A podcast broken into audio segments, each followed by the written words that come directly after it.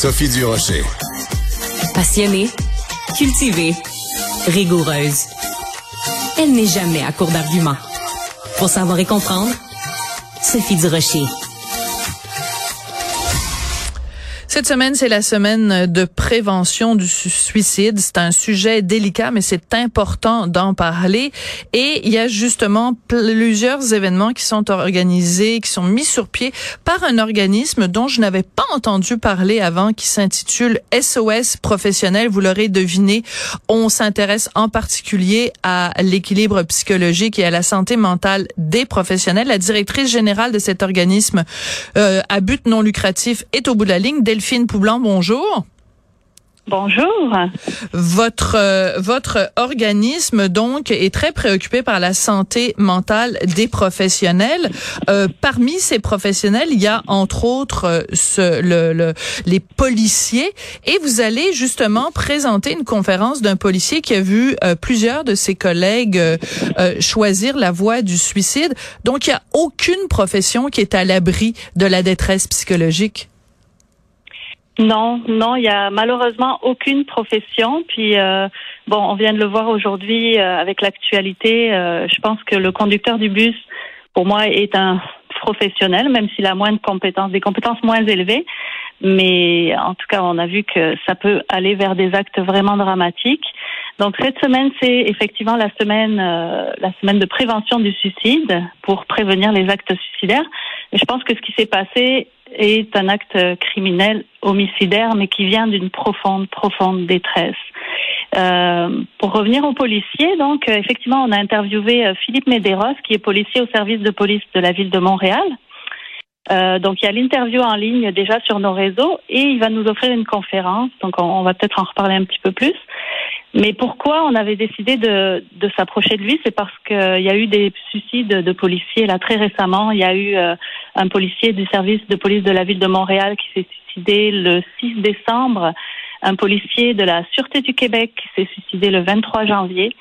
Donc euh, c'est assez dramatique. Euh, je voudrais et, et, c'est pertinent d'en parler euh, aujourd'hui, c'est pertinent d'en parler tout le temps, mais c'est pertinent d'en parler aujourd'hui parce que les policiers, les premiers répondants, les gens qui arrivent sur les lieux d'un drame sont exposés à des images que que personne ne, devrait voir, euh, que ce soit des, des victimes de meurtre, des victimes de violences conjugales, euh, et en particulier quand ce sont des enfants. Et il faut pas minimiser la détresse psychologique que ça euh, inflige aux, professionnels, que ce soit des professionnels de la santé, donc qui doivent soigner ou prodiguer des soins euh, à des gens qui sont grièvement euh, blessés, ou alors justement des policiers qui arrivent euh, sur les lieux et qui, font face à des scènes absolument horrible. Oui, tout à fait. C'est vraiment euh, ce que vous décrivez, c'est exactement ça. Ils sont les derniers remparts. En fait, euh, donc il y a toute une détresse dans la dans la société. On sait que bon, euh, il y a eu la crise des dernières années qui a augmenté la détresse psychologique chez les jeunes, chez les adultes, etc. il y a aussi bon les problèmes économiques en ce moment et c'est vrai que les premiers répondants, les travailleurs du, du, secteur de la santé, les enseignants aussi, et encore plus euh, les policiers, qui seraient peut-être en dernière ligne, comme vraiment le dernier, dernier rempart, euh, c'est eux qui doivent supporter tout ça. Et vous verrez dans l'entrevue de Philippe qui est en ligne, euh, il va le déployer beaucoup, beaucoup plus dans sa conférence et il va parler de son expérience. Mais déjà dans l'entrevue, il nous explique euh, combien ils doivent être forts, en fait. Ils ont cette espèce de, de poids qui sont qui portent. Donc euh, quand ils craquent, ben ils craquent vraiment. Puis c'est c'est ça qui est qui est triste. Ouais, c'est très important ce que vous venez de, mentionner, euh, Madame Poublan, c'est que euh, ces gens-là euh, ont on a une image d'eux on, leur met de la pression, on leur confie une tâche qui est euh, parfois surhumaine et euh, il faut qu'ils aient l'air fort. Il faut pas, on veut pas voir mhm. un policier arriver sur une scène de crime puis, puis se mettre à pleurer. C'est pas ça qu'on veut. C'est pas ça qu'on demande mhm. comme société. Donc euh, c'est important de, de de pas banaliser justement, de pas minimiser l'impact que ça a sur eux, les premiers répondants. Tout à fait. Euh, et puis la première étape, je dirais, c'est souvent de sortir du déni pour ces pour ces professionnels-là, parce qu'ils ont tellement l'habitude de porter la responsabilité de, de, la misère du monde quelque part. et ils ont aussi ce syndrome de l'imposteur. Donc ils n'osent pas s'avouer quand ils vont pas bien parce qu'ils sont censés être là pour vraiment aider tous ceux qui, qui vont pas bien et eux aller bien euh, dans toutes les conditions, malgré qu'ils vivent des traumatismes quand même assez fréquents.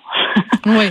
Euh, comment, d'après vous, qui êtes euh, donc à la tête de cet organisme-là, comment euh, vous trouvez qu'on qu'on traite ou qu'on qu'on soigne ou qu'on se préoccupe de la santé mentale euh, au Québec? Est-ce qu'il y a suffisamment de ressources? Est-ce qu'on est suffisamment conscientisé à ces à cette problématique-là? Je pense malheureusement qu'on ne le sera jamais assez. Il y a déjà beaucoup, beaucoup d'efforts. C'est sûr qu'il y a beaucoup de, d'organismes, comme justement l'Association québécoise de prévention du suicide, qui organise cette semaine-là jusqu'au 11 février, la semaine de prévention du suicide. Euh, donc il y a beaucoup d'organismes. Il y a aussi les services d'aide aux employés au sein des organisations qui sont euh, très bien. Je veux dire, euh, Philippe, euh, le policier en question, témoigne que lui, il a fait trois ans de, d'aide psychologique avec son service d'aide aux employés. Ça l'a beaucoup aidé, mais il a dû aller chercher des outils à l'extérieur aussi parce que ça suffisait pas pour appliquer dans le fond ce qu'il avait pris conscience. Donc, je pense qu'il faut continuer. Il faut vraiment continuer à s'allier aussi entre organismes il faut continuer à démystifier parce que la, santé mentale, c'est aussi euh, quelque chose qui est tabou. Euh, quand on parle de santé mentale, c'est comme un gros mot. On peut parler aussi de détresse psychologique, ce qui fait aussi très très peur. Euh, mais malheureusement, bon, les dépressions, l'anxiété, etc. C'est les premiers euh, signes avant-coureurs qui peuvent nous mener vraiment vers une, une maladie euh, mentale comme euh, des, des, moments de psychose, de schizophrénie, de bipolarité, etc.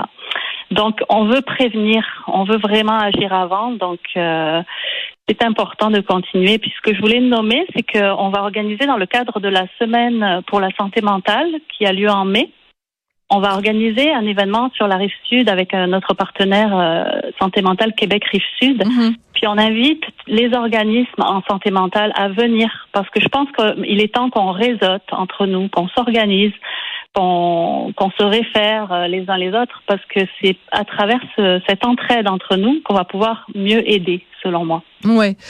vous parlez, le, thème cette année, c'est mieux vaut prévenir que mourir.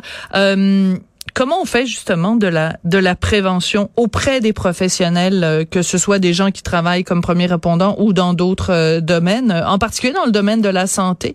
On fait on fait ça mm-hmm. comment? C'est un beau programme. Mieux vaut prévenir que mourir, mais on fait ça comment?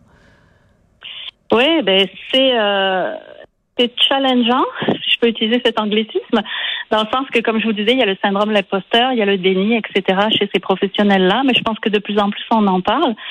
Donc euh, nous, ben, on travaille avec des professionnels à la base, c'est-à-dire tous nos bénévoles, c'est des professionnels. On a beaucoup d'infirmières, euh, des enseignants, euh, des avocats, des policiers, comme je vous, je vous disais. puis je pense que c'est aussi à travers le soutien entre pairs, les discussions, ouvrir les discussions, etc. Donc notre approche à nous, c'est déjà d'aller aider les gens à sortir de l'isolement à travers des activités de groupe donc, on offre des activités de groupe qui sont un peu un prétexte pour euh, commencer à ouvrir les sujets euh, qui font mal, je dirais. Parce que c'est sûr que voilà, on peut pas aller dans les milieux comme ça. Puis on peut, on en parle de la santé mentale. Puis euh, il y a des conférences à l'intérieur des milieux. Mais dans les milieux, les gens ont tendance à, à, se voiler la face un petit peu ou à se cacher, en tout cas, ou à cacher à leur, euh, à leur père que, que ça va pas bien. Je pense que nous, le fait qu'on soit vraiment indépendant, qu'on soit extérieur au milieu, mm-hmm. peut vraiment apporter euh, quelque chose de, de, nouveau, en fait, et, qui va vraiment peut-être servir de levier pour, euh, pour faciliter le mieux-être dans les milieux. Mais il y a un grand tabou, euh, je pense, euh, euh, Madame Poublan, quand on parle de santé mentale, quand on parle de dépression, quand on parle de, mm-hmm. de, suicide, c'est que on, on nous dit tout le temps ce que vous venez de nous dire. C'est important d'en parler, c'est important d'aller chercher des ressources. Mais il y a aussi plein de gens qui le feront jamais pour une raison très mm-hmm. simple, c'est qu'ils savent pertinemment que le jour où ils lèvent la main en disant moi j'ai un problème de santé mentale, moi je suis déprimé, qu'ils vont euh, passer à côté d'une promotion qui vont euh, mm-hmm. peut-être euh, être stigmatisés sur leur milieu de travail, que le regard de leurs collègues va changer sur eux. Ah ben on va pas confier le do le gros dossier du mois à euh, mm-hmm. Monsieur Castonguay. il est déprimé puis il va pas bien puis il va voir son psy une fois par semaine. Il y a ça aussi et ça on n'en parle jamais. Ouais, tout à fait. Tout à fait. Il y a comme euh, beaucoup d'attentes hein, de l'extérieur et un poids euh, de la société, du regard de la société qu'on porte.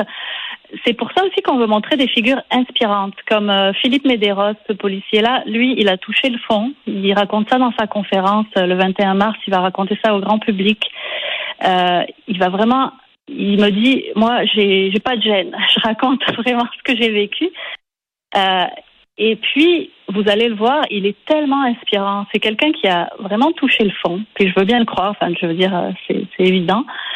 Et il s'en est sorti et maintenant c'est lui qui fait de la prévention, puis c'est lui qui, euh, qui va inspirer les gens, qui va soutenir les autres. Donc euh, je pense qu'on essaie d'avoir une approche vraiment plus positiviste. démystifier, c'est aussi quand on regarde les choses ouvertement, c'est aussi les dédramatiser, je dirais. Oui. Euh, et, je pense que la société est mûre pour s'en aller là, parce qu'on ne peut pas continuer à culpabiliser les gens qui, qui souffrent, en fait, parce qu'on est tous plus ou moins passés par là, on connaît tous des proches qui sont passés par là. Donc, euh, je pense qu'il faut euh, vraiment rendre ça plus humain, peut-être. ouais. Il faut mettre beaucoup d'empathie puis de bienveillance là-dessus. Et une autre approche aussi, nous, qu'on a Très rapide. Non, on n'a pas le temps. Je suis vraiment désolée. c'est tout le temps. C'est tout le temps qu'on avait. Merci beaucoup, euh, Delphine Poublan. Vous êtes directrice générale de SOS Professionnel. Donc, euh, c'est très important de, de se parler de ces choses-là, mais euh, d'arrêter aussi de stigmatiser, de culpabiliser les gens qui disent que ça file pas. Merci beaucoup. Ça a été très instructif comme discussion. Merci. Merci à vous et euh, bon courage pour tout, pour euh, retrouver votre mieux-être si jamais vous êtes en difficulté. merci, merci. Je veux également remercier Tristan Brunet-Dupont et Charlie Marchand à la réalisation, la mise en onde, Marianne Bessette à la recherche. Prenez soin de vous. Merci.